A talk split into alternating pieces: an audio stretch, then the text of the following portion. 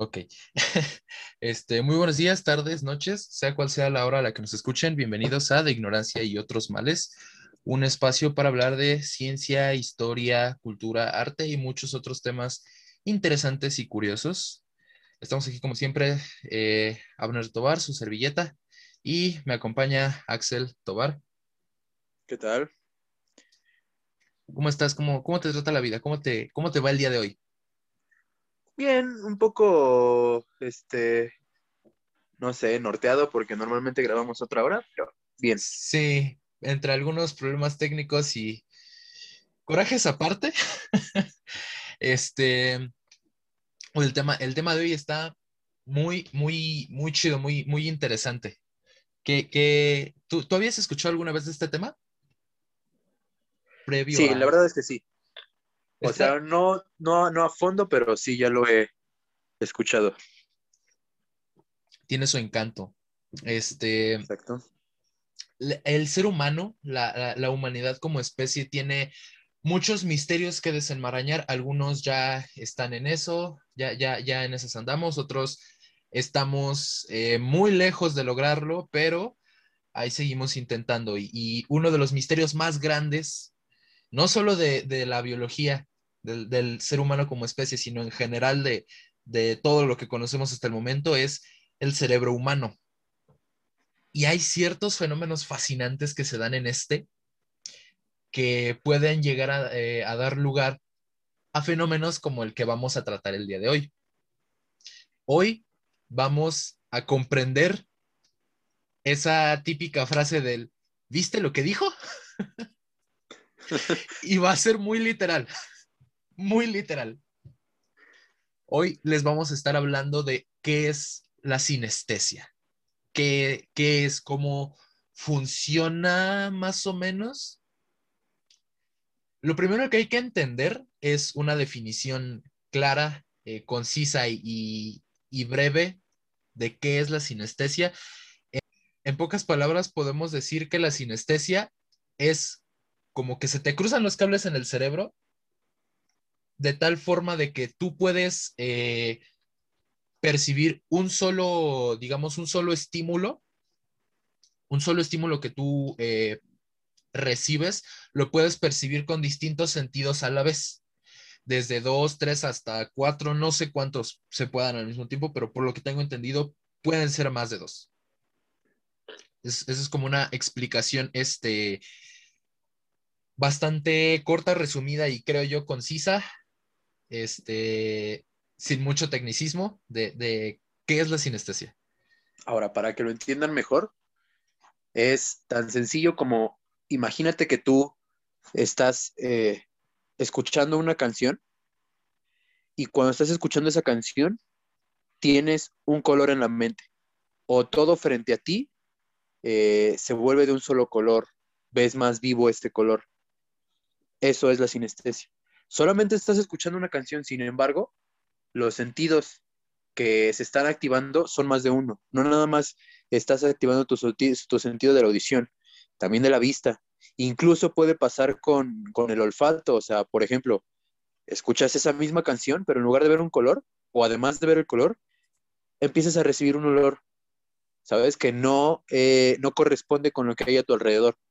Puede pasarte también con el tacto. Entonces, a simples, este, así simple y mundanamente, eso es la sinestesia. Exacto. Es, es este. También otra frase que aquí se puede tomar muy literal, que, esa creo que lo usan los españoles, ¿no? La de estoy flipando en colores. De ahí viene. Madre mía, Willy, estoy flipando. Este, sí, justamente. Este. Ahora, eh, la primera vez que se digamos que se documentó, que se, que se tuviera un registro o que se describiera en general este curioso fenómeno sensorial fue en 1812 por Gustav Fechner, un filósofo y psicólogo alemán, o en 1880 por Francis Galton, un polímata, antropólogo, este, ¿qué más era este señor? Este señor era un todólogo, neta, o sea, era polímata, antropólogo, geógrafo, explorador, inventor, meteorólogo, estadístico, psicólogo y eugenista. No me pregunten qué es eso. era de esas personas que vivían en los tiempos en los que si tenías dinero, por hobby estudiabas, porque tenías dinero. Exacto. No, no, estudiabas para tener un buen trabajo, sino que estudiabas porque te gustaba esto, por hobby. Eh, digamos que él, se gastaba su dinero en libros y no en pisto. Este, entonces, según donde consultes, según donde cheques, pudo haber sido documentado o descrito por primera vez por Gustav Fechner en 1812 o por este señor Galton en 1880. El señor hacía de todo. Este, pero los dos le, le, daban a la psicología y por ahí va más o menos este pedo. O sea, realmente es algo que se sigue investigando y esto tiene décadas, décadas que se conoce y que se ha tratado de estudiar. Más de 20 años fácil sí tiene. Que la mayoría de las personas lo conozcamos hace dos, tres años, este, e, ese ya es otro pedo, pero realmente esto ya tiene más tiempo que se conoce y que se está tratando de, estudiar, que se está investigando. Este, es un fenómeno en realidad muy raro. Eh, por lo que se sabe, existe alrededor de un, entre el 1 y el 4% de la población mundial eh, que, tienen algún tipo de sinestesia y se da con más frecuencia en mujeres. No, eh, bueno, ahorita vamos a eso, pero es, es mucho más común encontrarte una mujer con sinestesia que un hombre. Y otra cosa curiosa, hay familias enteras sinestésicas. ¿Por qué? Porque resulta que esto aparentemente es hereditario. Es un rasgo dominante ligado al cromosoma X, de ahí que se dé más comúnmente en mujeres. Y, también esto mismo hace que, no sea tan raro encontrarte, o sea, que, una persona con sinestesia tenga pues más familia con, igual, con, con sinestesia algo, eh, algo curioso, podemos decir, es que eh, para estas personas que lo que perciben lo pueden eh, como interpretar de una manera visual, se pueden clasificar en dos tipos, que son los sinestésicos proyectivos y los asociativos. ¿Alguna vez has escuchado esos términos? A ver. ¿O a qué te suenan? si no mal recuerdo, uno de estos dos, el asociativo, es el que la sensación la tiene como en la mente, o sea, que no la tiene como tal presente, que se da más precisamente en este tema de que lo relacionan, relacionan algo con colores. Eh, el asociativo ve el color en su mente, no es como que lo tenga aquí enfrente. Y el otro tipo de, de, este, de sensación es cuando ya lo tiene enfrente de, o sea, lo trae a su eh, realidad, por así decirlo. Sí, o sea, literalmente es eso.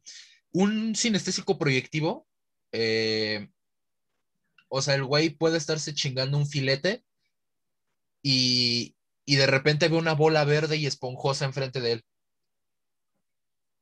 O, o, puede estarse tomando un café y de repente ve, no sé, triangulitos naranjas por todo, por todo enfrente de él, ¿no? No sé, cosas así para que me entiendan. Un proyectivo lo ve eh, justamente proyectado en el espacio real frente a él comúnmente. Y un eh, sinestético, sinestésico eh, asociativo tiene más bien como una especie de imagen mental.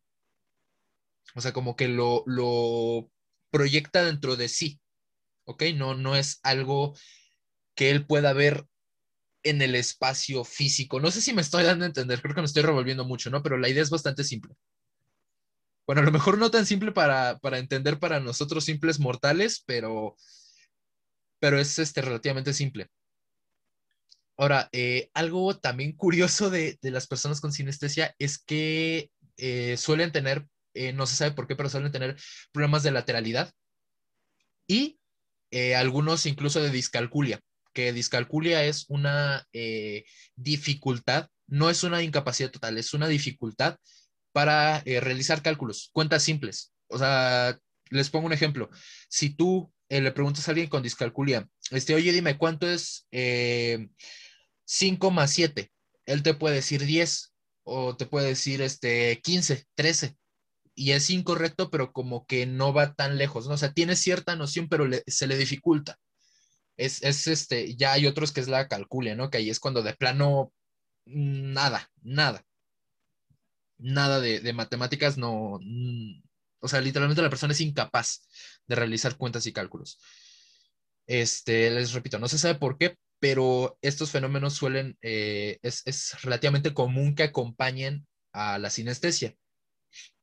Ahora, algo que ha dificultado un poco el, el tener una cifra concreta de la cantidad de personas sinestésicas eh, que hay en el mundo son, digamos que dos factores. Uno, eh, que es el bonito, digámoslo así, es que estas personas, eh, hasta que no se los dicen, muchas no saben que es algo anormal, que no es algo común, ¿sabes? O sea, ellos pueden ir por la vida pensando que todos sentimos así las cosas, cuando realmente no todos tenemos esos dones.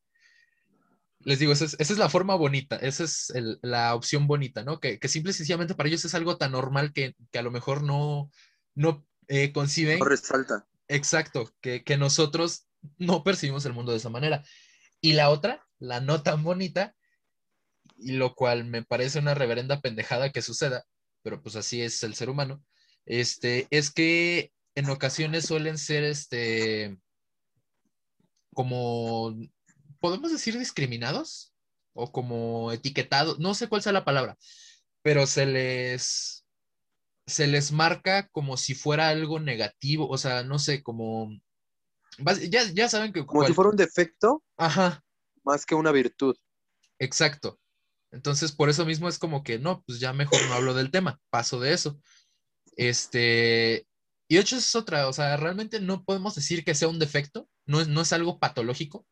Se sabe que sí tiene este, este motivo biológico, algo en tu cerebro, es lo que, como que lo que propicia este, este fenómeno sensorial.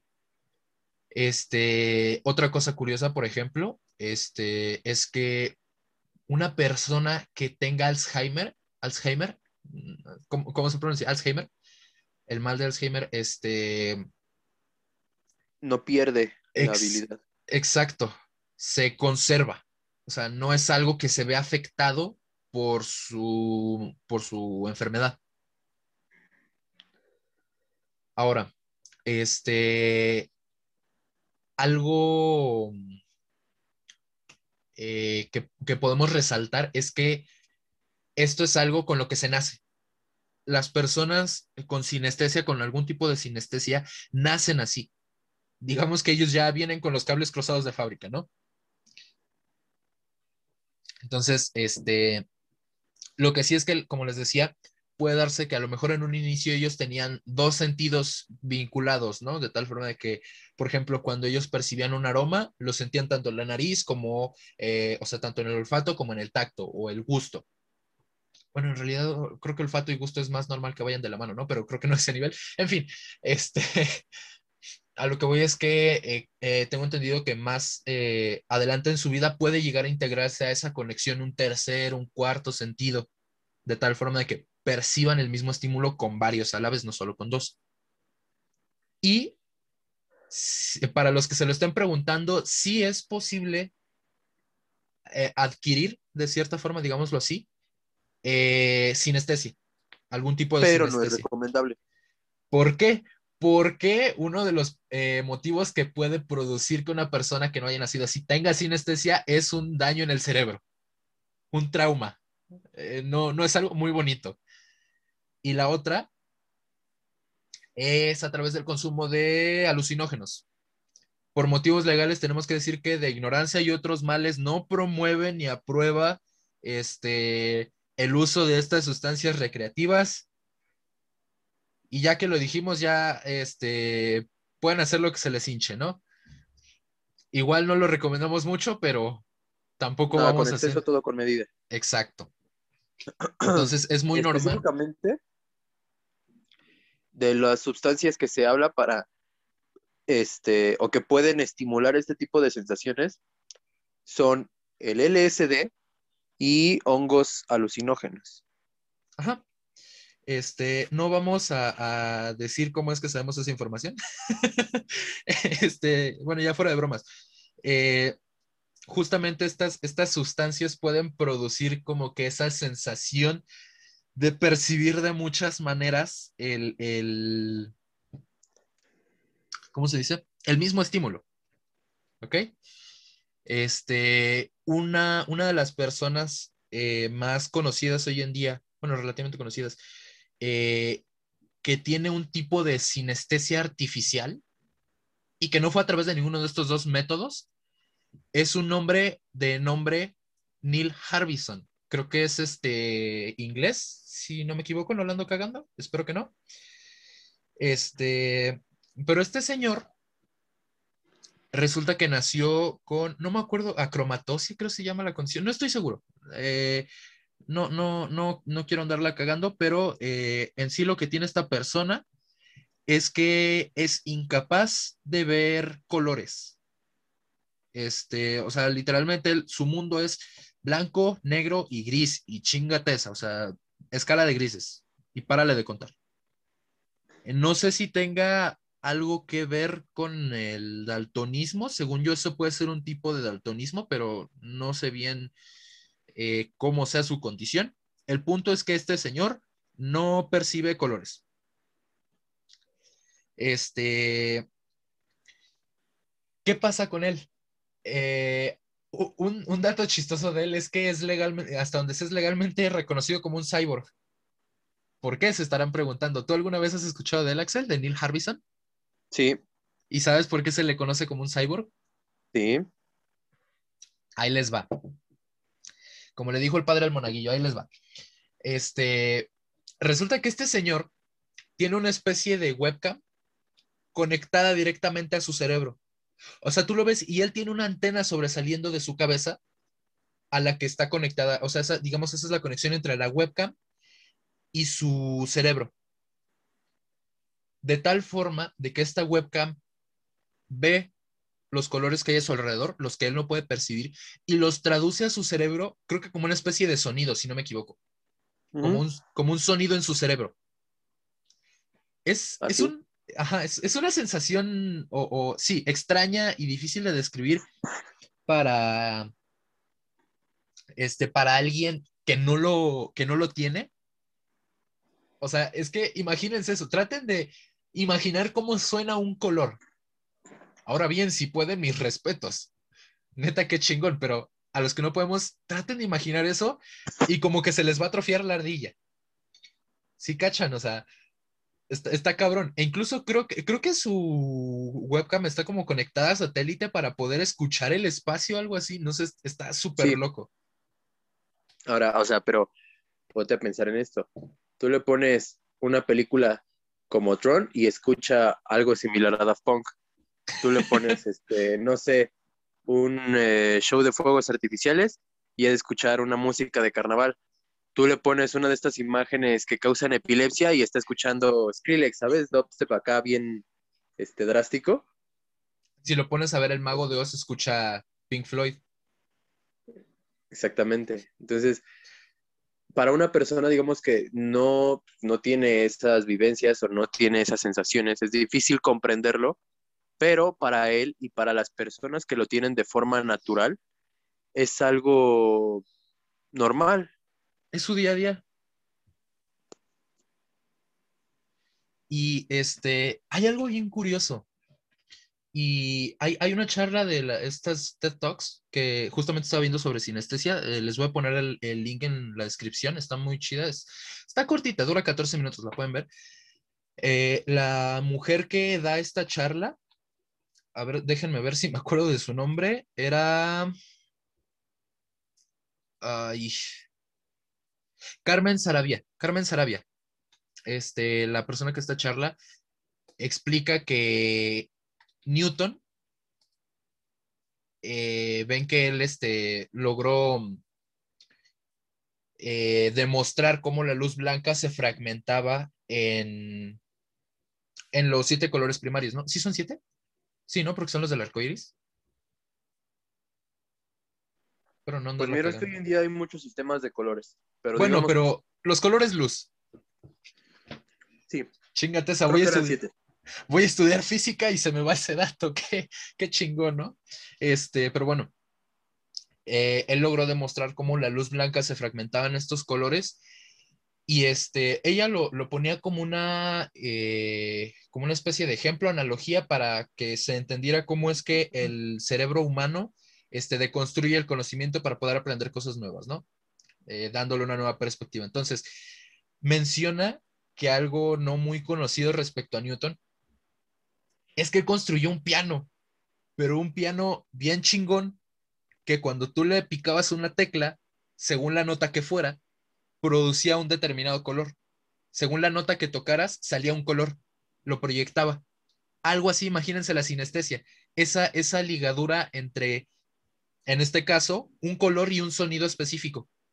Cada que tú escuchas ese sonido, invariablemente vas a ver o, o, dentro de tu cabeza o enfrente de ti literalmente ese color. Pónganle ustedes que el la sea rojo, que el sol sea morado, que el mi sea verde, que el fa sea violeta, por ejemplo.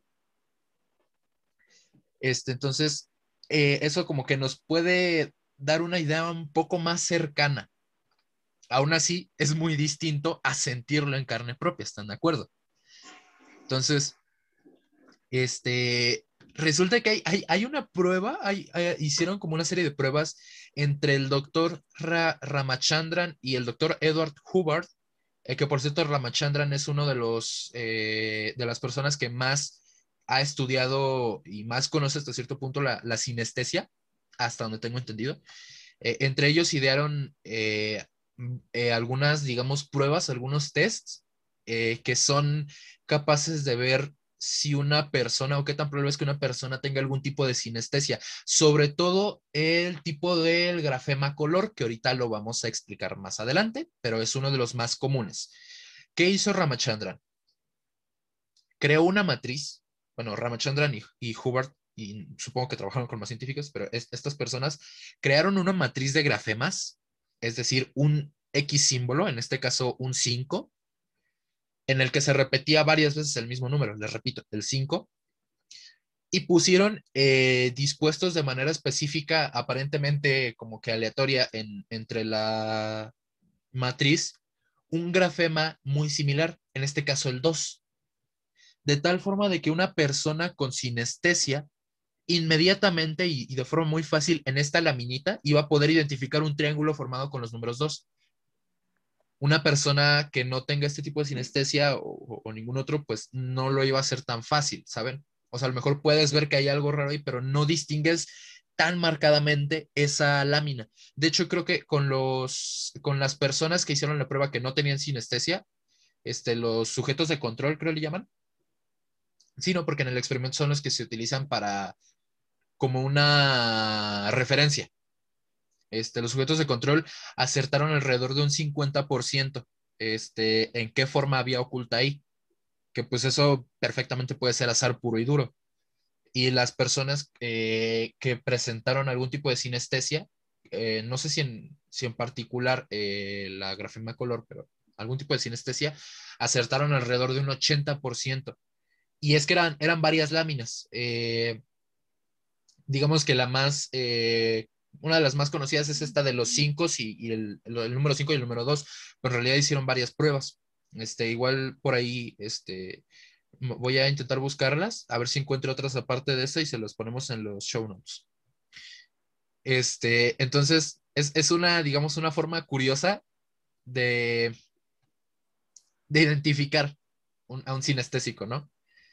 Ahora, otra cosa, como les comentamos, es muy distinto que tú tengas estas, este tipo de sensaciones, este tipo de fenómeno sensorial propiciado, por ejemplo, por algún estado alterado de conciencia, por el consumo de alguna droga, este, por uh, algún problema, bueno, no sé si problema sea la palabra correcta, es que depende, ¿no? Son muchos. El, el punto es por alguna cuestión este, distinta a, a, a que hayas nacido con, él, con eso, este, por ejemplo, lo que les decía, por algún trauma cerebral, algún accidente cerebrovascular, pedos así, este, es, es, muy diferente sentirlo por eso a sentirlo por ser sinestésico de nacimiento.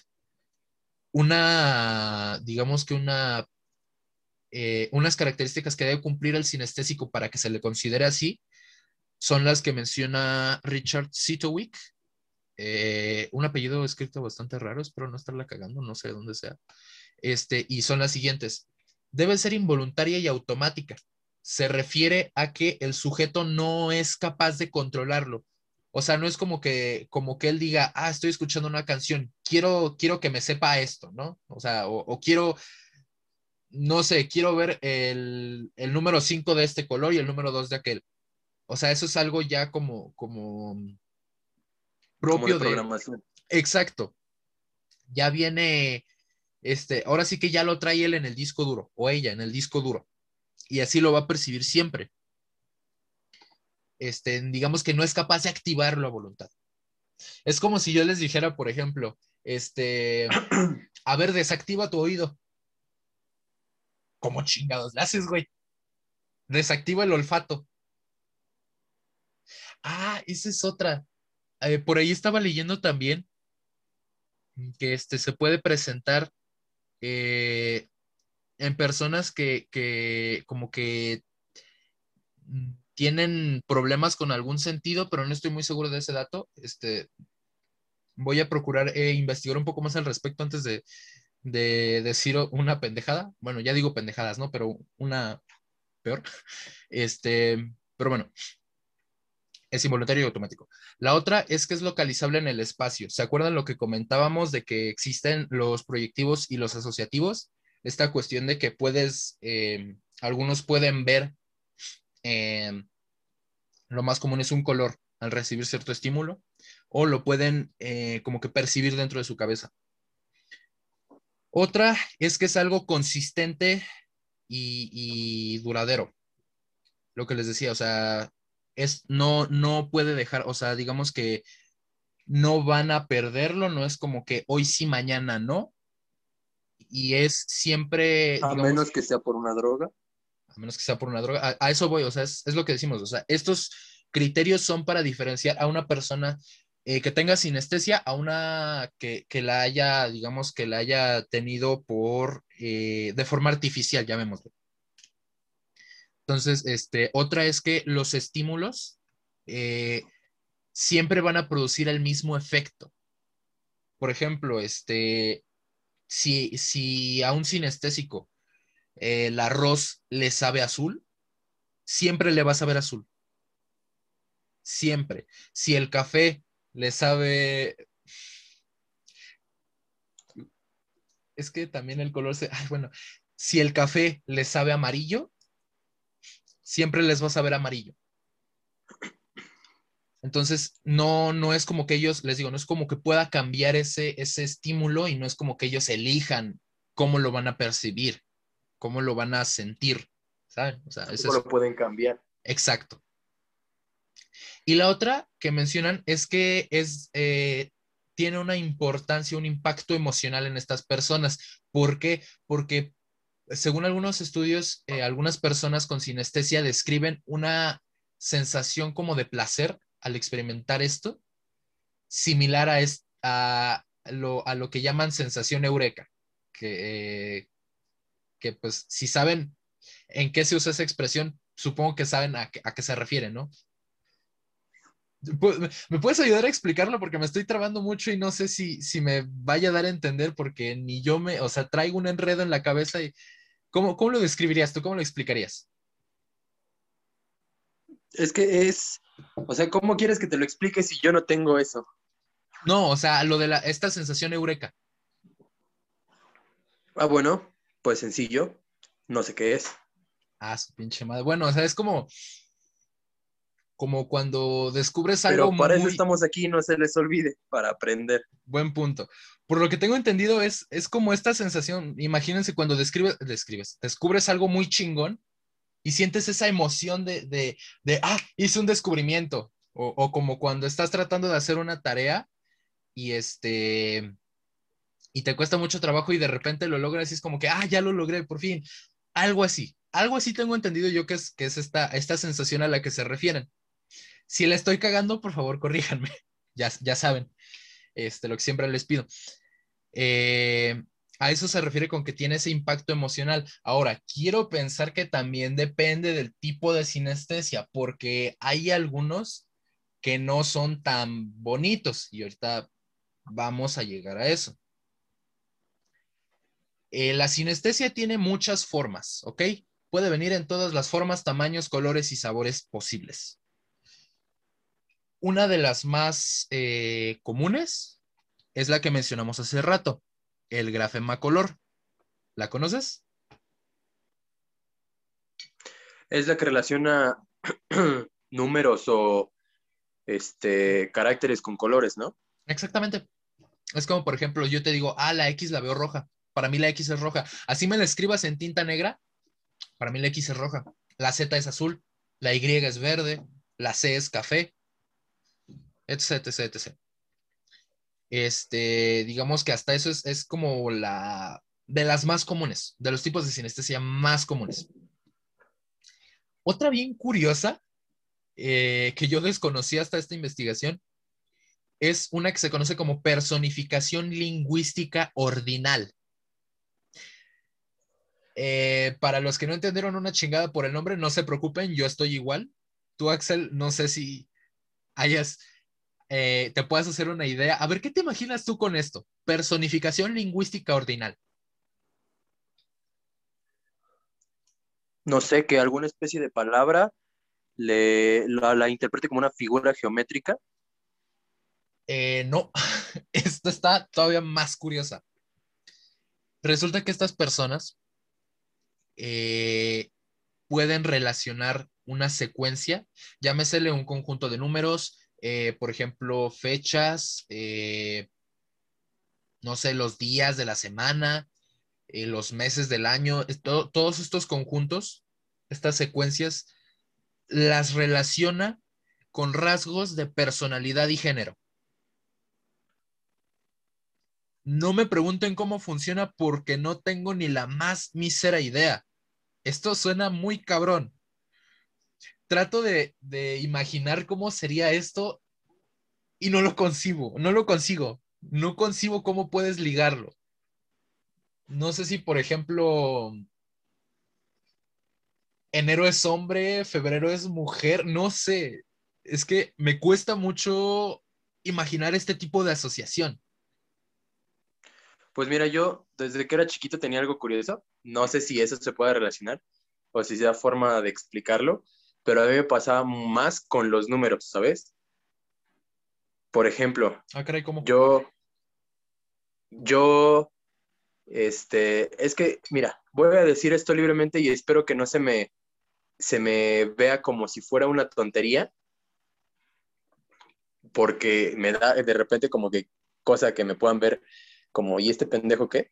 Pero yo los números los relacionaba con ciertas características, como por ejemplo, cuando yo estaba más chiquito, de alguna forma, no sé por qué, algo en mi cabeza me decía, el 5 y el 6 son pareja, es decir, el 6 tiene como características de una personalidad femenina y el 5 de una personalidad masculina, ¿sabes? Y lo mismo con otros números. Por ejemplo, el 2 tiene características femeninas, el 1 masculinas, el 0 ambivalentes. Entonces, eso es lo que a mí me pasaba, bueno, y me sigue pasando, ¿no? De repente, o sea, como que puedo, o, no sé si fue por alguna forma en la que yo aprendí este, los números o las letras, me, las, las puedo relacionar así, o sea, como darle ciertas características este, de mujer, de una mujer dominante, de una mujer este, sumisa, cosas así, que por ahí intuyo que puede haber sido también la forma en la que haya aprendido estas cuestiones de las letras. No sé si recuerdas esta película de Matilda, cuando Tronchatoro llega al salón y les pregunta que si ya saben deletrear o que si ya saben las letras, y le dice una de las niñas, sí, la maestra Miel nos lo enseñó con un poema. Y entonces dice, a ver, ¿cuál es ese poema? Y empieza, señora tal, señora tal, o sea, describir las letras como si fueran una persona que viene también en una de las canciones de Cricri, creo. ahí viene la E, ahí viene la A. O sea, quiero suponer que en cierta forma, en mi caso, puede venir desde ahí, de que el hecho de que desde chiquitos nos hayan enseñado, yo sé que no a todos, pero nos hayan enseñado estos caracteres, letras, números, figuras asociadas a una característica propia de una persona, al pasar del tiempo, me cause eso. A lo mejor puede ser un, un este, no sé, está curioso. a lo mejor es algo que podría como que dejarnos un poquito más claro este, cómo funciona. Pero sí, me imagino que es algo así. Igual si de, de puro churro alguien de los que nos escucha tiene sinestesia y tiene este tipo en particular, este, le agradeceríamos enormemente que nos contara un poco cómo es su experiencia. Para nosotros simples mortales sería fascinante poder eh, escuchar de palabra, de, la propia boca de alguien que, tenga esta, eh, algún tipo de sinestesia, cómo, cómo es el mundo para él, ¿saben? Ahora también va a ser difícil encontrar un sinestésico porque pueden pasar dos cosas. Una, que realmente sea difícil de encontrar alguien que tenga esas características, o la otra. Hoy en día, muchos adjudican, se adjudican esa característica, se dicen ser sinestésicos, nada más por el hecho de, diferenciarse de las otras personas, ¿sabes? Es como cuando de repente te dicen, sinestésicos hay uno cada 25 mil personas, un decir. Y entonces una persona que nada que ver con, la, con este término empieza a decirse a sí misma sinestésica nada más por querer ser único y este detergente. grupo, ajá, ser único y detergente. Entonces, por eso es difícil encontrar un sinestésico. Obviamente, pues, por eso existen estas pruebas que crearon estas personas. Sin embargo, aún así yo creo que ya que conocen la respuesta, puede ser más difícil encontrarlos porque entonces ya no va a ser una respuesta genuina, ¿sabes? Ya están preparados para saber qué decir. Y diste justo en el clavo. De hecho, eh, algunas de las personas que se que, son eh, o que fueron sinestésicas, eh, gente famosa, pintores, compositores eh, y un largo etcétera, son, por ejemplo, este, se dice que Vincent Van Gogh fue sinestésico, era sinestésico. Este, también Nikola Tesla, este güey, el, el de la bobina, para los que no lo ubiquen, el de la bobina, el del bigotito. Este, eh, Nikola Tesla. que le robaron todos sus experimentos? Que esa es otra, y ya en su momento hablaremos de Tesla, pero es que hay un eterno debate con este personaje. ¿Por qué tan genial fue? De hecho, de hecho eh, en la Guerra de las Corrientes eh, se habla también de, de, George Westinghouse, no, no de Tesla, que Tesla es como que el conocido, pero ya, ya a, a su tiempo lo tocaremos, ¿no? también Stevie Wonder, eh, para los que no lo ubiquen, es el, que, un cantante de piel oscura, sí, ¿no? Es como morenito. Sí. Sí, este, con lentes de sol y que no necesita metrónomo. El vato se mueve así, este, de, un lado al otro en el escenario. Es ciego, es ciego. Eh, para mayores referencias, eh, si no lo conocen, qué mal por ustedes, busquen nada más una canción, Superstition, ah, de Stevie Wonder, y si no la reconocen, con, e, si no reconocen esa canción, no sé qué están haciendo aquí. Ya de perdis la de I Just Called Say I Love You, ¿no? Que son como que las más conocidas. Exactamente. Este, I Just Called... Ah, está bien bonita, búsquenla, búsquenla. Este... Se supone, eh, Lady Gaga creo dice ser sinestésica, pero yo no sé si sea cierto quién sabe, vamos a dar el beneficio. En el caso particular de Lady Gaga, yo creo que es falso, porque mira, Lady Gaga se me hace, no, no, o sea, conozco de repente canciones, no conozco su carrera ni su personalidad, pero ya estando en un ámbito pop, se me hace de ese tipo de personas que dicen ser algo nada más para llamar la atención, ¿sabes? Es que esa, esa es mi, como mi duda. Y en realidad se aplica a cualquiera de los que estamos mencionando. Ah, Jimi Hendrix, también dicen que era sinestésico. Bueno, es que Jimi Hendrix, él sí tenía un repertorio de habilidades sobrehumanas, por así decirlo. El cabrón hizo pacto con el diablo, güey. Se dice, pero no, era Wicca, él era Wicca, nada que ver. Órale. Más bien, este, bueno, si no era Wicca, estaba relacionado con el tema. Él, ah, Pero otra de las características que tiene él es que él tenía algo a lo que se le denomina oído absoluto, que siento, siento yo puede ir también de la mano con esto. ¿Sí sabes qué es el oído absoluto?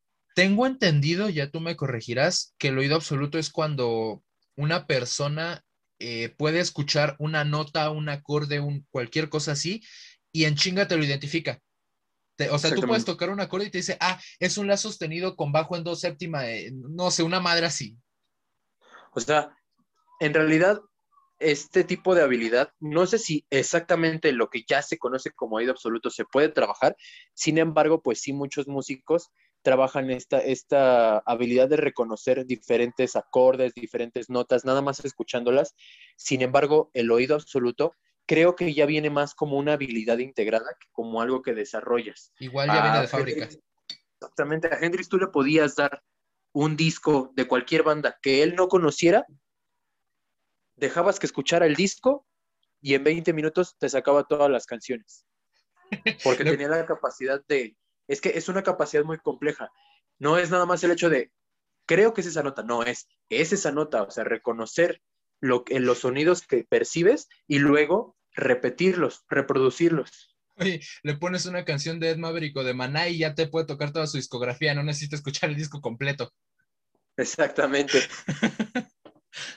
Ojo, no se ofendan. Sencillamente, este tipo de artistas, por llamarlos de alguna forma, de cantantes, se basan en un esquema que vieron que les funciona y entonces lo hacen. y no está No es una ofensa, no está mal.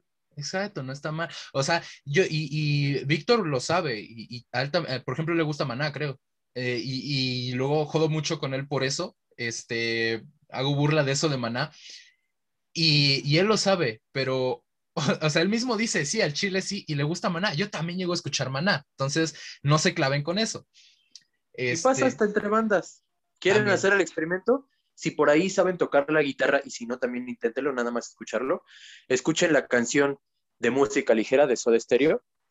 Es conocidísima. Y luego escuchen, creo que se llama Wake Me Up o Wake Up de Avish. Es lo mismo. Es exactamente lo mismo. Lo único más que cambia es el rasgueo. Ah, un, un dato, un dato interesante, algo, algo curioso, este, si ustedes son novatos en la guitarra, o, o a lo mejor no tanto también, si no los conocían, busquen los ritmos euclidianos. Aunque usan los mismos acordes, a lo mejor les puede servir como para experimentar un poco más con los ritmos. Busquen los ritmos euclidianos, es un pedo bien chingón. Este, Pero eso ya es harina de otro costal. Nos estamos metiendo mucho en la música. buen punto. Creo que es un tema que debemos anotar para tratarlo más adelante. para futuros episodios. Estoy, estoy completamente de acuerdo. Este, hay un compositor, eh, creo que de apellido Litz, no estoy muy seguro, eh, que se, se decía de él que cuando dirigía su orquesta lo hacía de una manera muy particular. ¿A qué me refiero? Imagínate que eres, le- eh, cierran sus ojos, imagínense como parte de una orquesta, imagínense que tocan el violín, que tocan el clarinete, cello, lo que quieran. Y de repente están en, en ensayo, están tocando, y, tú bien tranqui así interpretando la pieza, y de repente te calla el, director y dice, a ver, güey, dame un azul más oscuro. A ver, espérate, ¿qué pedo? Sí, es que lo estás haciendo muy rosa, no, dam- dame un azul. ¿Qué chingados? No, a ver, espérate, es que esto es naranja. Tú me lo estás haciendo violeta. Eh, Necesito un, naranja intenso. Un rojo sangre. O sea, ¿perdón? Y, se, creyó que era como pura excentricidad del compositor, ¿no? Pero no, era, era sinestésico. O sea, él realmente cuando escuchaba una nota veía un color. Y a- un, un- algo con lo que yo lo relaciono mucho y que se me quedó un poquito cuando eh, em, empecé a estudiar un poquito de esto. O sea, no es que yo tenga ese don, no. Bueno, fuera, pero a lo que me refiero es que como una forma de entenderlo eh, es eh, si alguna vez han eh, escuchado sobre locución o, o doblaje, cosas así, cuando te hablan del color de tu voz. ¿Lo has escuchado alguna vez tú, Axel? Sí, de hecho es un término que muy seguido usan en La Voz, en este programa de, este, donde les dicen a los coaches a quién deben elegir y a quién no. que no vamos a mencionar por, este, por ciertas cuestiones. Televisa se pone bien mamón. Ay, mira, pero se podrá poner tan mamón como quieran, pero ya es súper conocidísimo, ¿sabes? De repente hay algunos que como que se salen del caso y este, me refiero a los coaches y hacen lo que quieren, pero pues, a ellos siempre se ha sabido que les dicen qué hacer. Eh, este, pero bueno, a eso me refiero, el color de tu voz por ejemplo, eh, y, esto yo lo vi en un curso de locución, por eso les digo que también, o sea, yo lo conozco por esta cuestión de la locución y el, doblaje, pero supongo que en la música funciona de una manera muy similar.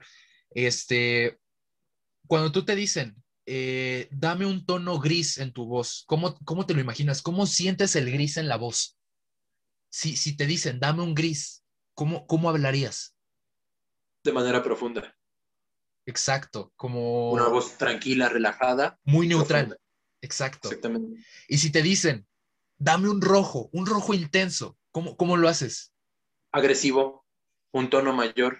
Exacto. Tal vez no tan grave, pero que, que sea contundente. Que pegue, que lo sientas. Y por ejemplo, si yo te pregunto, a ver, en un documental de la naturaleza, imagínate un National Geographic, ¿de qué color es la voz del locutor, del, bueno, del narrador? ¿De qué color es su voz? Depende del tipo de documental documental, perdón, pero en su mayoría yo lo relaciono con color gris, un color café. Yo lo tengo más Porque muchas veces son así, son tranquilos, son relajados, pero con una voz grave, profunda. Yo lo tengo más como un verde, pero bueno, se entiende la idea. A eso, a eso vamos. Y, te lo manejan en, estas disciplinas así. Eh, un color amarillo, un color violeta, un color, o sea, como que lo que tú sientes y te evoca ese color, a lo mejor eso como que nos puede ayudar un poco a entender eh, un poquito más cómo funciona para estas personas, ¿sabes? Eh, otro tipo de sinestesia es la cromestesia, cromestesia o cromestesia. Eh, ¿Te suena a ti de algo, Axel? ¿La has escuchado alguna vez? Pues mira, por la palabra Intuyo que seguimos hablando de colores por el Chrome, pero eh, supongo que se refiere también a ver, relacionar los colores no con los sonidos, sino con las letras o con caracteres específicos. ¿Qué te crees que no? Si es con sonidos. Es con colores y sonidos. O sea, digamos que estas personas, el sonido lo traducen a color. Por ejemplo, ellos se ponen a escuchar a una persona tocar la guitarra y, están viendo un color azul intenso enfrente de ellos o están escuchando a una persona hablar bajito y sienten un, un, como un, color vino, ponle tú. Bueno, no lo sienten, ven un color vino, ¿no? O por ejemplo, escuchan el claxon de un coche y ven un gris opaco, por ejemplo. Entonces, el sonido ellos lo perciben como color. A mí, bueno, digo, yo no creo tenerlo porque quiero suponer que es más complejo, me gustaría experimentarlo alguna vez, pero yo tengo algo muy curioso. De repente, pues, seguramente los que nos escuchan les ha pasado que escuchan una canción, ya sea que ya la conocieran no es nueva y dicen, ah, me gusta, la voy a guardar en una playlist. Y entonces tienen como su playlist ya diseñada con estas canciones que van encontrando, que les gustan y las pueden subdividir en, esta es del género salsa, esta es rap, esta es pop, electrónica y así. Pero yo mis playlists, aunque algunas las divido así, sí para tenerlas organizadas, digamos que las, las más satisfactorias o las que más completas siento son aquellas que clasifico por colores. Por ejemplo, yo tengo hasta ahorita playlist en color verde, en color gris, en color negro, rojo, morado y tienen como diferentes géneros musicales, pero con características muy similares. Se me viene ahorita este, un ejemplo. Si tienen curiosidad, escuchen, y si les gusta el género, hay una banda de metal eh, latina, no le puedo decir mexicana porque son de diferentes lados los integrantes, que se llama De la Tierra, muy buenos. Hay una canción que se llama Somos Uno, incluso su primer disco, casi en general, yo lo, yo lo relaciono con el color rojo. Y si ven mi playlist de color rojo, está esa canción ahí. Pero también tengo canciones como del estilo pop, del estilo rock, incluso folk, que las, las, las tengo catalogadas como color rock. Ahora, a mí en particular no es que yo pueda ver un color frente a mí cuando escucho estas canciones. Más bien lo que me pasa es que lo percibo, o sea, me, lo imagino de cierta forma e incluso no, no es, es que es, es, un poco complejo de explicar. No es como que yo escucho una canción y diga, ah, esta canción es azul y así. A veces me cuesta trabajo clasificarlas en una playlist si es que la quiero agregar. Porque de repente hay canciones que siento yo, percibo como que tienen muchos matices. Por ejemplo, también recomendación musical. Una canción de Alicia, Alicia Keys se llama, ¿cómo se llama? ¿Cómo se dice? ¿Cómo se pronuncia? Alicia uh, Keys. Alicia Keys, creo. Keys. Keys, porque es como, es como llave, ¿no? Key. Exactamente. Bueno, esta, esta mujer, hermosa por cierto, tiene una canción que se llama... Te van a pegar. ¿Por qué? No, no, no te preocupes. No hay moros en la costa en este momento. Este, tiene una canción que se llama, creo que Three Hours Drive, que es como conducción o, viaje de tres horas, dos horas, algo así. Sí, De, de, tres horas. Esta canción la canta con alguien que se llama Champa, pero esta canción, yo cuando la escucho, la tengo, no, o sea, percibo o siento yo en mi mente, no lo veo, a eso voy. Colores púrpuras, eh, de momento azul claro, opaco, este, por momentos así muy leves, colores como azul marino, o sea, no es que una canción me dé eh, un solo tono de color, o sea, me puede dar, puede que alguna canción a mí me exprese un color, pero en sus diferentes matices, que sea, por ejemplo, una canción de, del soundtrack de Tron, de la película de Tron, relacionarla con el color azul, pero estamos hablando de diferentes matices de azul, que de repente azul claro, este azul fuerte. No estoy diciendo que con esto yo tenga sinestesia, sin embargo, a mí me pasa y a mí, si hago una playlist, se me hace como más cómodo clasificarlas así por colores. Ok, te voy a llevar con un neurólogo, cabrón. Ahora tengo curiosidad. Em, ¿En qué nos habíamos quedado antes de, eso? Estábamos hablando precisamente de este tipo de sinestesia, donde pese el color, escuchando eh, una, una, canción, o sea, a través de un estímulo auditivo, relacionas el color. Ahora, yo no sé, eso sí, la verdad es que no lo pude investigar, si en el caso de que sea la inversa, tiene el mismo nombre. Mm, tengo la duda, pero creo que no. No estoy seguro. La verdad es que tampoco les tengo bien el dato. Eh, pero sí, sí, cierto, tienes razón, la, la cromestesia. Entonces, eh, lo que acaba de decir Axel es un muy buen ejemplo que podríamos utilizar para entender un poco cómo funciona este tipo de sinestesia, cómo es que la persona percibe esto, ¿no? Eh, una bien curiosa es la secuencia espacial. ¿A qué se refiere la secuencia espacial? Eh, así como antes vimos secuencias como días, meses, eh, una secuencia de números, todo eso, retomen el mismo concepto, pero ahora en vez de relacionarlos con, con personalidad o género, estas personas lo ven distribuido enfrente de ellos o de ellas en una especie de mapa mental, en un diagrama que puede tomar varias formas. No sé si me explico. Uh, ¿cómo, les diré? Eh, a un ejemplo que había leído. Una persona que, por ejemplo, percibe los meses en una, imagínense una de estas como norias, como rueda de la fortuna que viene con carritos, y la rueda tiene 12 carritos. Hasta abajo está diciembre, hasta arriba está creo que junio, julio. Y, de ahí, o sea, en ese orden, como que cada, cada carrito tiene un mes asignado. Y así lo ve la persona enfrente de ella. Cada que piensa en los puede meses. Parecer, puede parecer un poco extraño, pero ahí es que no me acuerdo, creo que también es neurocientífica. O sea, ella específicamente es neurocientífica. El nombre ahorita no lo tengo, ahorita te checo el dato, pero es una mujer que precisamente tiene este tipo de, creo que es este tipo de sinestesia en la que relaciona como formas, figuras, espacios con eh, números, letras, y dice que un ejemplo que le da a la gente que no lo tiene es que para ella, cuando tú le dices tu edad, se le forman como líneas curvas, rectas, espaciadas, comparándolas con la edad de otras personas. Órale.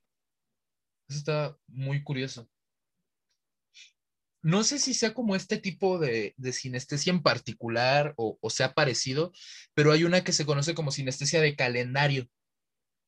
Eh, a, grandes rasgos, la persona con sinestesia de calendario literalmente ve un calendario enfrente de él o enfrente de ella, dispuesto de distintas maneras. Y eso es algo que hay que recalcar. Pongámosle que, por ejemplo, que Axel y yo tengamos sinestesia de calendario. Él puede ver su calendario, sus meses, sus días, como, pongamos el ejemplo anterior, una rueda de la fortuna, una noria, y yo puedo verlo como una especie de V alargada con los meses distribuidos. No lo vamos a percibir de la misma manera, a pesar de tener el mismo tipo de sinestesia. Reitero, repito, es algo hipotético, pero el punto es ese. Dos personas con el mismo tipo de sinestesia no necesariamente van a tener este, o van a percibir de la misma manera el mismo estímulo. Es constante, eh, o sea, es constante en el sentido de que si una persona percibe, por ejemplo, el sonido de una guitarra de color azul, siempre lo va a percibir así esa misma persona. Pero, por ejemplo, otra persona lo puede percibir rojo, otra persona lo puede percibir amarillo. No sé si me estoy dando a entender. Sencillamente es diferente al daltonismo.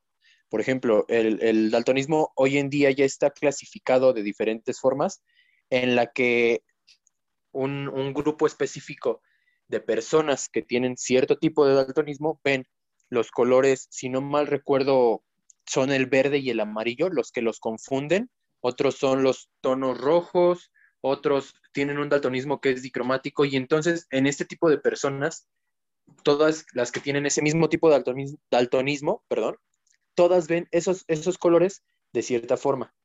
Es como si, por ejemplo, los clasificaras a todos los que en lugar de ver amarillo, ven un color morado.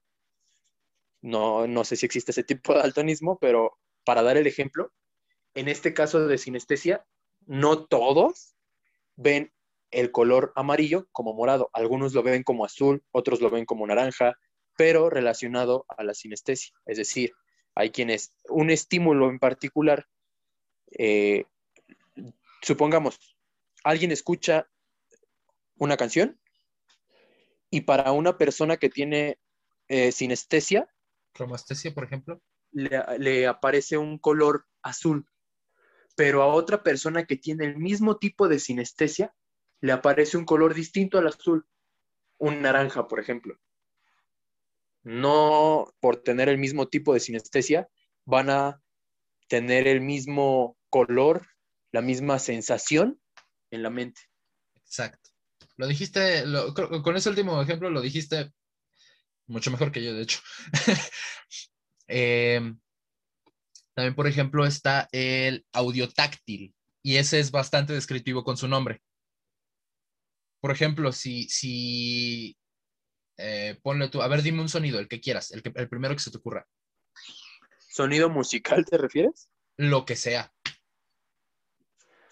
Mm, ya sé. El canto de un pájaro. Por ejemplo. Y dime una parte de tu cuerpo, la que quieras. La nariz. Cada que escuchas cantar un pájaro, tú sientes ese canto en la nariz. Y por ejemplo, cuando escuchas pasar un coche, sientes algo pasar por tu nuca. Cuando, no sé, cuando escuchas una canción la sientes en la pierna, yo qué sé, ¿se entiende el punto? O sea, el, sonido que tú escuches va acompañado de una sensación táctil. Por eso les digo que el nombre es bastante descriptivo. Entonces, eh, no me quiero imaginar una persona con este tipo de sinestesia escuchando heavy metal, pobrecito. Él siente el slam, literalmente lo va a sentir sin estar presente. que, también hay personas que lo hacen a propósito, ¿sabes? Porque no me acuerdo en qué programa salió, era un una serie policíaca, algo así como Bones. Hablaban de un, de un niño que nació siendo sordo, pero que le encantaba la música metal y la música como un poco más agresiva y entonces todos se preguntaban, ¿por qué le gusta? si al final es sordo? Y entonces eh, expresaban que este chico lo que hacía era poner esta música a todo volumen en su cuarto y las percusiones, los bajos, la mezcla de sonidos hacía que de repente retumbara en su pecho, como que lo sintiera en su pecho y entonces así él podía escuchar de cierta forma, sintiendo la música. Algo así. Oye, qué chido suena eso. Em, tenemos, por ejemplo, también la forma numérica. Que, ah, no, me equivoqué. Eh, la que les... No, no, sí, sí está bien. Este, la forma numérica es algo muy, muy, este... No, a ver, espérense, sí los confundí. El de la forma numérica es, ¿se acuerdan lo que les había comentado de, de diferentes, este, como formas de distribución en el espacio? Es, es eso, pero consecuencias de números, con grupos de números. ¿Ok? Los puedes ver como a lo mejor como una especie de línea del tiempo, los puedes ver eh, como la noria que comentábamos, como una V alargada, los puedes ver como líneas curvas, los puedes ver eh, como el típico mapa mental que haces en tu cuaderno, pero son este, grupos de números. Eh, una, creo que es de las más raras, hasta donde tengo entendido, es la léxico-gustativa. Y, también existe una mm, versión una variante, no sé, otro tipo de sinestesia que es la sonoro-gustativa. O sea, si yo escucho un sonido determinado, me va a dar un sabor, ¿saben? O sea, lo siento como un sabor. Ponle tú, este, que la trova sabe a chocolate. ¿A qué sabrá el reggaetón?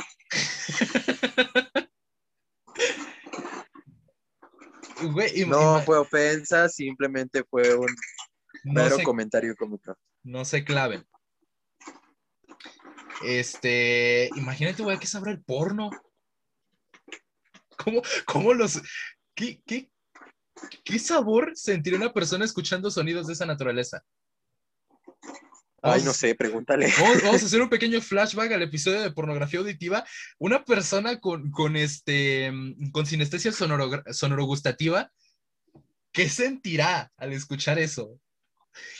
Le sabe a pescado, ¿no? Puede ser. Este, o, a, o aguacate limpio. no, ¿qué era aguacate? No, ¿no has visto ese video? Hay un video de un chico que, este, bueno, sale una chica diciendo que el, pene sabe aguacate limpio y el vato dice que, no mames, güey, ya eso sabía. Y yo siempre evitando el aguacate porque pensaba que sabía feo.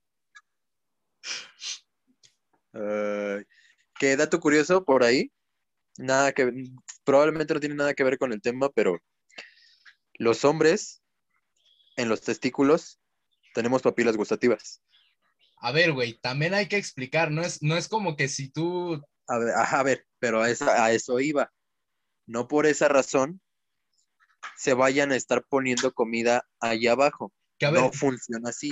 Las papilas gustativas que tenemos en la, en la lengua tienen un propósito, están divididas, clasificadas y mandan información específica, neuronas específicas.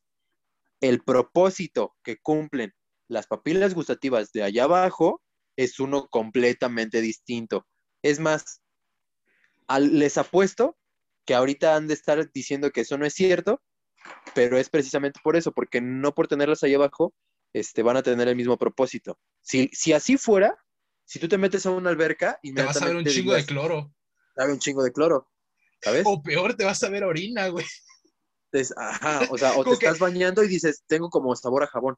No, sencillamente no. O sea, sí existe eh, si tienen papilas gustativas. Supongo que con papilas gustativas se refieren a que es como una construcción eh, del órgano, es decir, de la piel o, ajá, de este órgano similar, pero no con el mismo propósito. Algo así como lo de que tenemos neuronas en todo el cuerpo. Exactamente, nada más que eso sí es un poco más del mismo tipo porque pues al final el cuerpo funciona con impulsos eléctricos. De hecho, para los que no lo sabían, sí, tu corazón tiene neuronas, tu cerebro tiene neuronas, hasta tus huevos tienen neuronas. Las neuronas no son la célula del cerebro, son la célula del sistema nervioso. Entonces están en todo tu cuerpecito, en todo tu hermoso ser, hay neuronas. Y si recuerdas tus clases de biología o de anatomía de primaria, el sistema nervioso está en todo el cuerpo. Ipsofactamente. Eh, regresando a, la sinestesia, eh, por favor no se pongan chocolate en los testículos. O bueno, si es algún juego con su pareja, está bien, pero no para ser. Exacto. Imagínate, güey, todo lleno de hormigas. bueno, si tiene la, la, parafilia que comentábamos del reptar de los insectos, capaz si le gusta, ¿no? Pero eso ya es cosa de cada quien, nosotros no juzgamos. Eh, tengo entendido que esto ya se reconoce como un tipo de, mm, sinestesia, pero es uno de los que no son tan bonitos y es la misofonía. ¿Te suena el nombre? Mira, fonía lo relaciono con sonido, miso no sé exactamente con qué relacionarlo. ¿Sabes que es una persona misántropa? No. Misógina. Misógino tengo entendido que es el que denigra este, el género femenino, ¿sí es eso? Ajá, pues la segunda parte de la palabra es por la mujer, entonces la primera es por...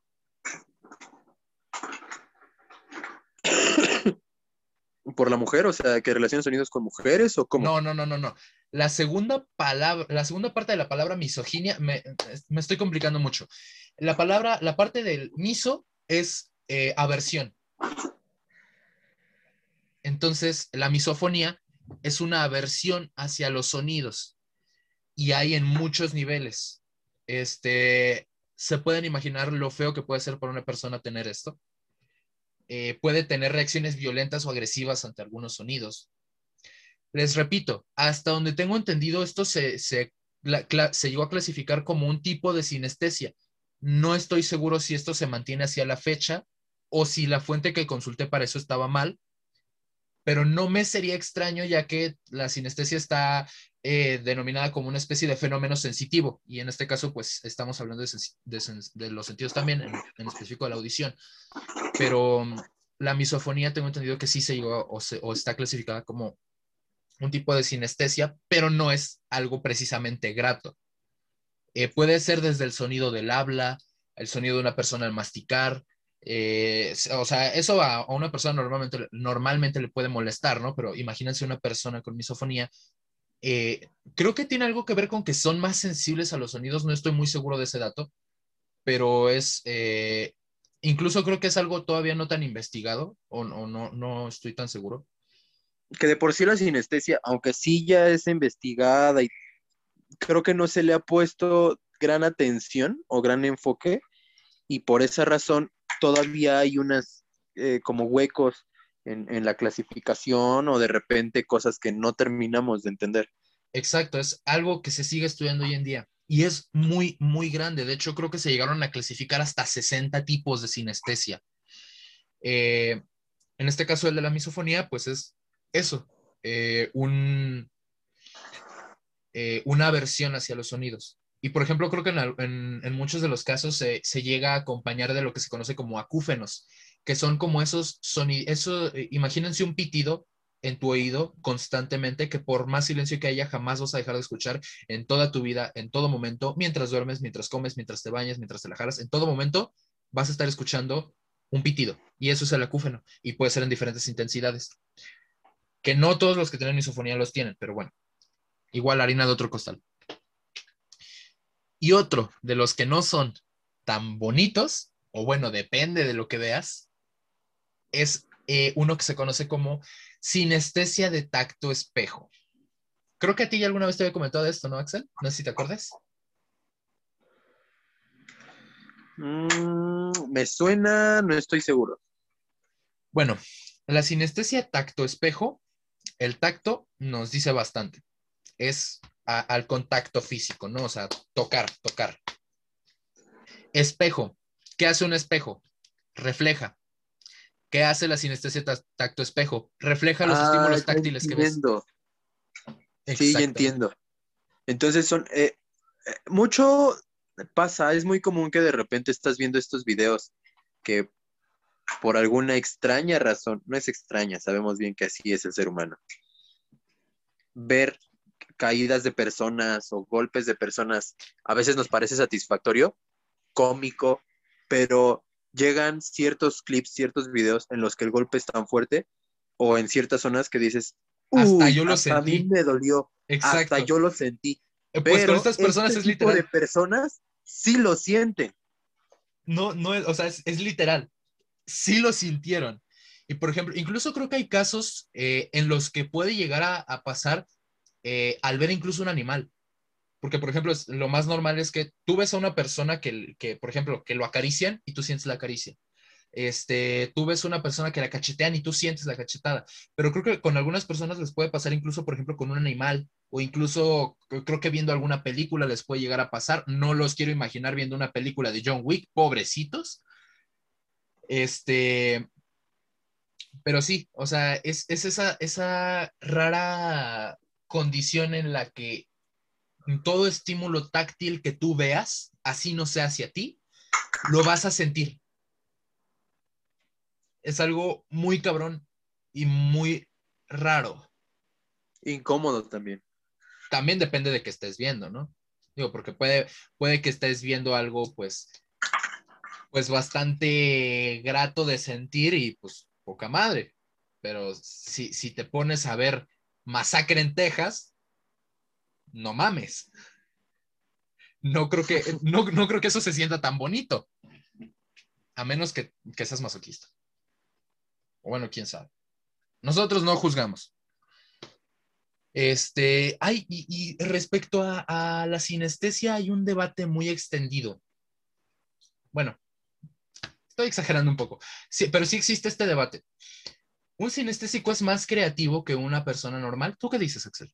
¿Cuál es tu opinión al respecto? Eh, yo creo que no, porque al final de cuentas, si ya hemos hablado de que incluso muchas celebridades dicen ser sinestésicas, y no es cierto, sin embargo son creativos, y también, no todos los que son creativos o grandes este, son sinestésicos, no todos los que son sinestésicos son grandes artistas, son grandes este, matemáticos. O sea, yo creo que no va por ahí.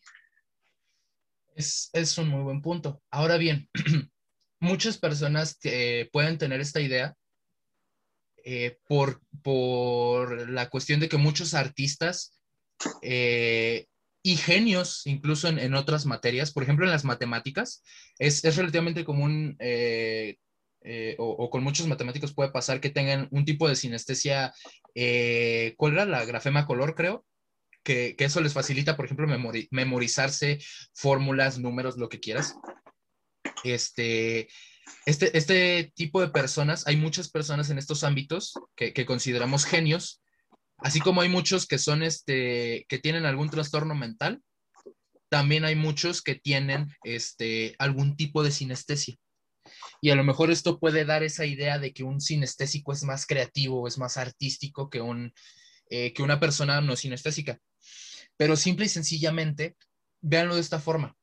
A lo mejor no es que sea más creativo, pero él tiene una perspectiva diferente del mundo, algo muy distinto a lo que nosotros vemos.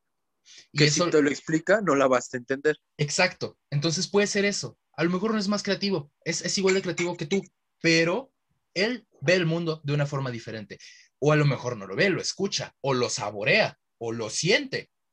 O lo huele. O lo huele. Entonces, eh, tiene una perspectiva muy diferente. Y él va a plasmar su perspectiva, su forma de ver el mundo, ¿sabes? O ya repito, sentir, oler, saborear, lo que quieras. Entonces, eh, a lo mejor por eso existe como esta idea, ¿no? Y, tiene, a lo mejor podrías tener cierta lógica para, para nosotros decir, un sinestésico es más creativo por esa misma razón. Pero volvemos a eso, no es necesariamente que sea más creativo, eso es ya pedo aparte de la sinestesia, pero sí tiene una percepción muy distinta del mundo. Te, voy a poner un, este, un ejemplo bien loco. Si yo, eh, si yo te digo, este, dime eh, cómo se ve el frío, cómo se ve el calor. cómo se ve el aire, cómo se ven los ultravioletas, los infrarrojos, me vas a decir, estás idiota, yo no los veo. Exacto. Eh, no es algo que uno pueda usar para, para el arte si no lo entiende, ¿sabes? Bueno, a lo mejor hay muchos huecos en lo que estoy diciendo, pero entienden la idea, ¿no? Es una perspectiva completamente distinta. Y pensando en eso, yo me pregunto, hay insectos que literalmente pueden ver la temperatura. Si ese insecto pudiera pintar, ¿qué pintaría? Pregúntenselo por un momento. Imagínense. Imagínense a Leogrillo Picasso. ¿Qué pintaría? Ah, no, espérate, Leogrillo da Vinci. Me confundí bien, cabrón. Este. Creo que, creo que estoy divagando, así que me, voy a alejar un poquito de ese terreno antes de que vaya a rincones verdaderamente oscuros. Eh, no sé si haga falta algo, si tú quieras añadir algo, Axel, si se me haya escapado algún dato, algo. Pues, como dato curioso, que no sé si realmente es cierto, yo lo dudaría. Se dice que las personas que tienen este tipo de condición, sinestesia, quiero suponer que un tipo de sinestesia en particular, tienden a tener problemas para generar o para resolver eh, cuentas matemáticas y otros tipos de procesos. Entonces, es como una característica muy de ellos, ¿sabes?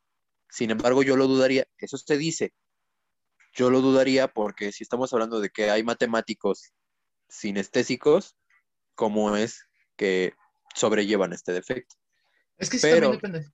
Ah, bueno, perdón. Ajá, o sea, si tienen un tipo de sinestesia que relaciona este, diferentes sentidos que no tienen que ver precisamente con los números, tal vez puede ser, ¿sabes?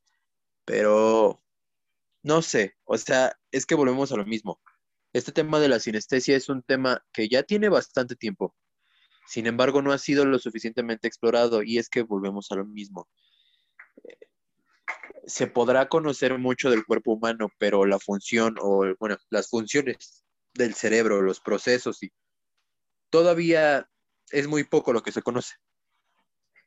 O sea, sí, se conoce una gran, se conoce una gran cantidad de cosas, pero siguen, siguen habiendo muchas, este, muchas dudas acerca del funcionamiento del cerebro humano. Entonces, para concluir, si tú logras comprobar que eres sinestésico, eh, felicidades, siéntete especial. Y por favor, disfrútalo. Y por favor, si tienes tacto espejo, no veas una película de John Wick o Masacre en Texas. Disfrútalo, eh, sobrellévalo, ten paciencia para explicarle a las personas que te rodean el cómo percibes las cosas. Y por el otro lado, si no tienes sinestesia, no te preocupes. Todos tenemos envidia de cierto tipo de sinestesia. Entonces, o sea, concéntrate en otras cosas. No por ser sinestésico eres mejor, no por ser este una persona que no tiene sinestesia eres peor, simplemente es una condición. Eres. No eres mejor, no eres peor, eres y ya, eres tú. Un dato que se me olvidó mencionar, hay algunas teorías respecto a cómo funciona esto, dentro de las que se dice que todos nacemos sinestésicos. Todos. Pero. Ah, sí. Pero que se separan estas neuronas, ¿no? Ajá. O sea, estas conexiones dentro de las teorías, qué, qué bueno que me acuerdo porque se me estaba olvidando mencionar eso. O sea, se dice que en cierto punto del de, desarrollo hay como una especie de limpia en tus neuronas, en tu cerebro, en lo que quieras, que desconecta esta, este puente entre receptores de distintos estímulos que hace que una persona ya no sea sinestésica y a, y a los que conservan estos puentes de comunicación son las personas que siguen siendo sinestésicas después.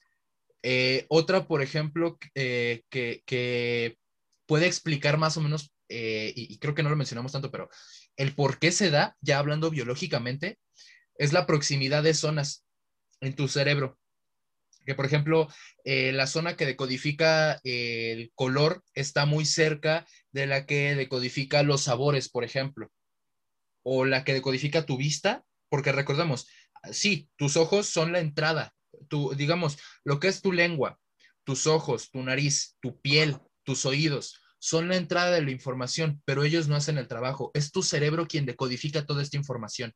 Entonces, eh, imagínate que esos centros de decodificación están muy juntos y por eso puede ser que al momento de que actives, por ejemplo, el gusto, de repente también se te active, no sé, el, el oído, el olfato. E incluso también llegué a escuchar que, que, se supone que todos somos sinestésicos en cierto nivel, ¿no? No sé qué tan cierto sea esto, este, pero entienden más o menos la idea, ¿no? Mira, puede ser, y, perdón, y puede ser por este tema que te, que te había descrito cuando te traté de explicar un poco de cómo percibía y percibo los números, que incluso la, la crianza, la propia cultura, educación, puede influir en eso.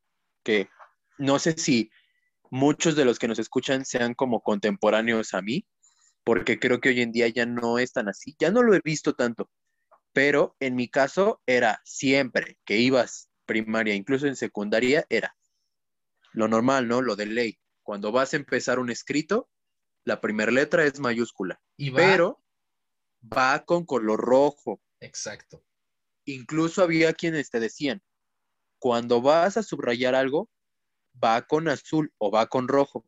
O por ejemplo, depende del tipo de importancia de lo que quieras remarcar en ese texto, lo escribes con azul o lo subrayas con rojo. O sea, yo creo que ese tipo de cosas, como también, lo que te decía de la, de la canción de Cricri, de, de Cricri, perdón, de ahí viene la E, este, este tema de, de, que te enseñen las, las letras, números eh, relacionadas a un color a una característica, creo que pueden formar en cierta, e, e, en cierta parte este tipo de percepciones que más adelante desarrollan las personas. Puede ser. Porque, por ejemplo, así de sencillo, si yo te digo la letra B de burro, ¿qué imaginas? O sea, dime, dime, descríbeme, yo te digo la letra B de burro. Tú descríbeme a una persona no sé, este, lo, primero que me viene a la mente es Emiliano, pero no lo van a entender porque no lo conocen. Eh. Así sencillo. Yo te digo, ve de burro, ok, estoy pensando en una señora voluminosa, digamos gorda, por no sonar ofensivo, este, vestida de color rojo con un bolso de mano. Ah, cabrón, te mamaste. Yo me imaginé a, ¿cómo, se llama? Cletus, el de, el de Los Simpson. El, el granjero. Cleto, ese güey. Algo así me imaginé. Nada más que con la cabeza más redonda. Ahora, por ejemplo, si nos vamos al término de a, este rollo del poema de Matilda, la A, ¿cómo se le imaginaban los niños? Como una señora. Mm. Ajá.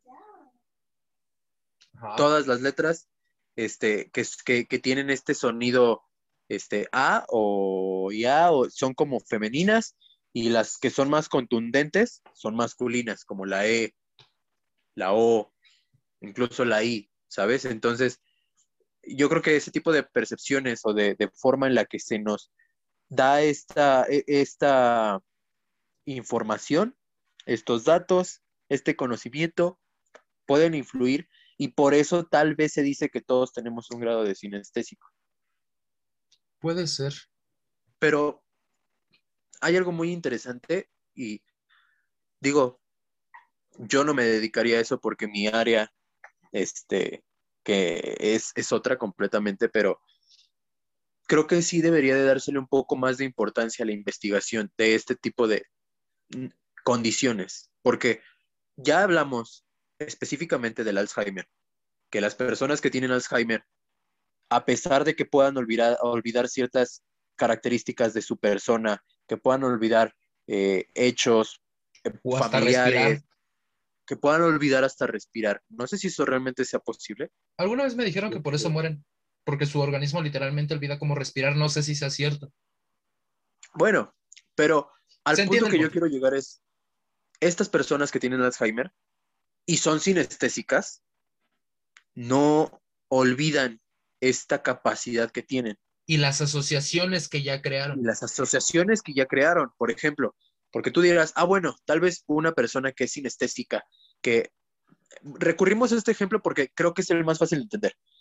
Una persona que es sinestésica y relaciona los colores con los sonidos, este, es una capacidad que tiene y entonces la puede conservar hasta, hasta que le da el Alzheimer y a pesar de tener Alzheimer y de tener estos lapsos en los que no recuerda nada, sigue teniendo esta capacidad. Pero lo curioso aquí es que tú le preguntas a esta persona cuando tenía 20, 30 años que el Alzheimer todavía no era parte de su vida. Y un ejemplo, una canción le daba todos los matices del color azul. Ya que tiene el Alzheimer a una edad más avanzada en estos lapsos donde no recuerda partes de su vida, no recuerda quién es, le puedes poner la misma canción y tiene la misma habilidad sinestésica, sí, pero recuerda ese mismo, es, esos mismos matices de azul en particular. No los olvida.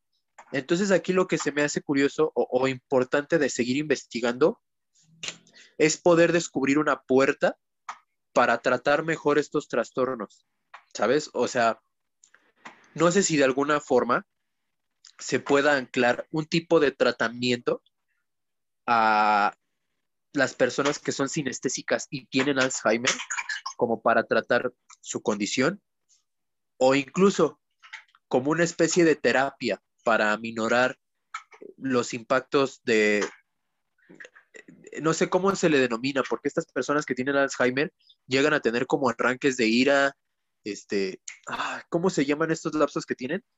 Mm, no estoy seguro. No, creo que no, no, no, no. Demencia, demencia. Ah. No sé si se me ocurre que de alguna forma este tipo de, capacidades como la sinestesia en, en, personas con Alzheimer puedan servirles para tratar, aminorar, reducir o ayudar de alguna forma estos episodios de demencia. Este, no sé, o sea, creo que creo que está infravalorada esta capacidad se debería de poner más atención, se debería de investigar un poco más porque en todo lo referente a la mente, incluso en trastornos mentales que hay hoy en día, dígase TID, este, ay, ¿cómo se llama? Este, déficit de atención, eh, identidad disociativa, eh, bipolaridad, trastornos mentales que hay muchos y muy variados, tal vez de alguna forma si estas personas tienen un trastorno, el tener una capacidad como esta pueda ayudarles a generar una terapia en particular que ayude a su condición. No sé, son este cosas que de repente como que te, se te quedan, ajá, te hacen pensar. Sí, eso es muy interesante. Sería bueno explorar si, si se puede aplicar eso de alguna manera. De hecho, también lo que mencionaba la persona de esta práctica que les decía, o sea, es el simple hecho de que las personas sinestésicas con Alzheimer conserven toda esta capacidad y esas asociaciones, ya abre una puerta de investigación muy grande. Supongo que tanto para la sinestesia, sus porqués, cómo funciona, como para el propio Alzheimer. Y ya nada más como, como último ejercicio, este, bueno, como últimos ejercicios, a ver si en los show notes les podemos buscar las imágenes, pero imagínense una figura, eh, ¿cómo se dice? Suave, de, forma suave, redonda, este, algo así como, como, no una esfera, pero una mancha redondeada, ¿saben? O sea, sin puntas, sin picos. Y ahora imagínense una mancha con muchos picos, puntas, formas muy angulosas. Estas formas se llaman Kiki y Buba. Ustedes díganme cuál es cuál. Eso se los dejo de tarea. Ustedes díganme cuál es cuál y ya en los show notes van a poder ver si quieren, eh, eh, si quieren van a poder ver la explicación de esto. Este, y, y, como último, esto, digo, si quieren, ¿no? Si no, nada más, nada más como, como curiosidad pueden intentarlo, retomando lo que mencionábamos del color de la voz, no sé si les pueda servir como para eh, entender un poquito más eh, esta forma distinta de percibir el mundo, pero por decir, si yo me pongo a hablarles a ustedes en este tono más tranquilo, más bajo, ¿de qué color es mi voz? Y ahora, ¿de qué color es mi voz? O sea, escuchen, eh, no sé, pónganse a ver una película. Y con las diferentes emociones que expresa una persona en esa película, cierren los ojos y traten de asignarle un color a esa voz. Traten de, de imaginar incluso si quieren una textura, no sé, algo suave, algo rugoso. Que en el caso de la voz yo creo que es un poco más fácil, ¿sabes? Porque También por eso. si de repente detectas una voz rasposa, como cuando a Lolita Yala le da ese lapsus, Que te sale bien, güey, no manches. Suenas como José José. entonces se te viene a la mente algo rasposo, una lija, ¿no? Algo áspero. Exacto. Pero si de repente escuchas una voz delicada, tal vez imaginas algo más como el terciopelo.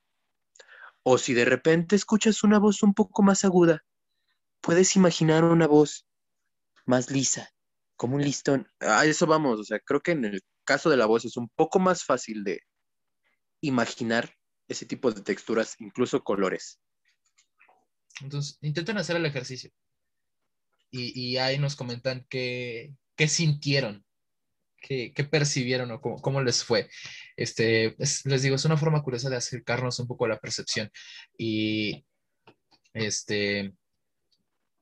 Nada más para que, que, que se sientan tan, tan, este, tan impactados como yo, un sinestésico de nombre Daniel Tammet, además de ser calificado con, con una de las mejores memorias del mundo, fue capaz de decir seguido y sin equivocarse como dos mil y pico, no sé si le estoy cagando con el, con el número, si es así, perdón, pero un chingo, más de mil, dos mil dígitos del número pi.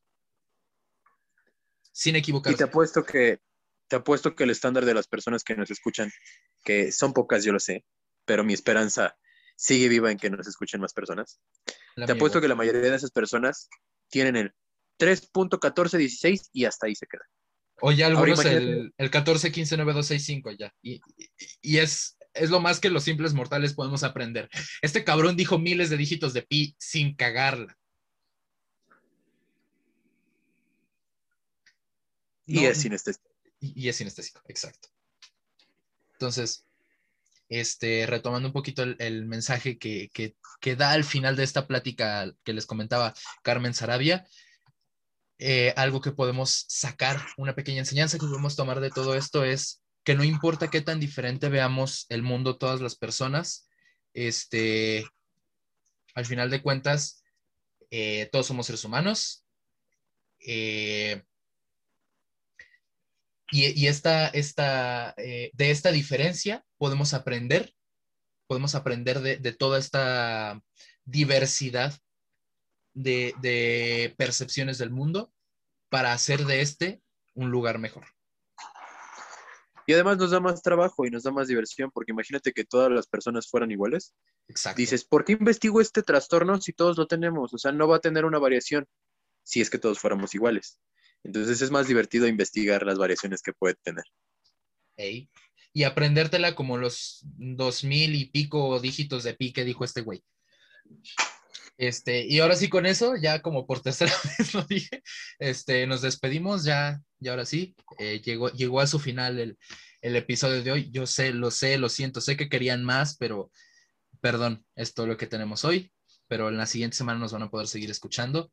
Este, les agradecemos que se queden, eh, si se quedan hasta el final se los agradecemos, igual si no se quedan hasta el final y nos escucharon un ratito, también se los agradecemos.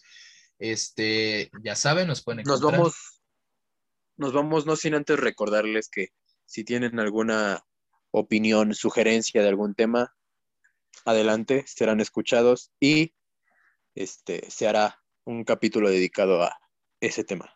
Exacto.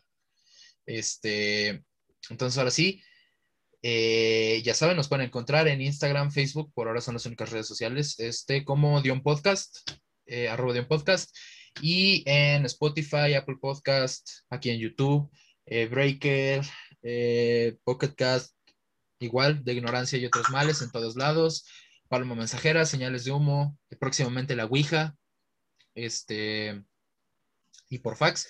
Este, ya saben, por todos lados, de Ignorancia y otros males, nos pueden buscar. Si nos quieren buscar en, en, eh, esas son redes sociales del programa. Si nos quieren buscar específicamente a cada uno de los que hablamos en este programa, no lo intenten porque ninguno de nosotros somos fanáticos de las redes sociales, entonces no tenemos. Entonces, este, bueno, Víctor sí, Víctor y Baruch sí, a ellos los pueden buscar. Este, entonces, pues ya, ya se la saben, todos somos ignorantes y el conocimiento se construye en conjunto. Nos, nos escuchamos y que la luz de mil antorchas ilumine su camino. Chao.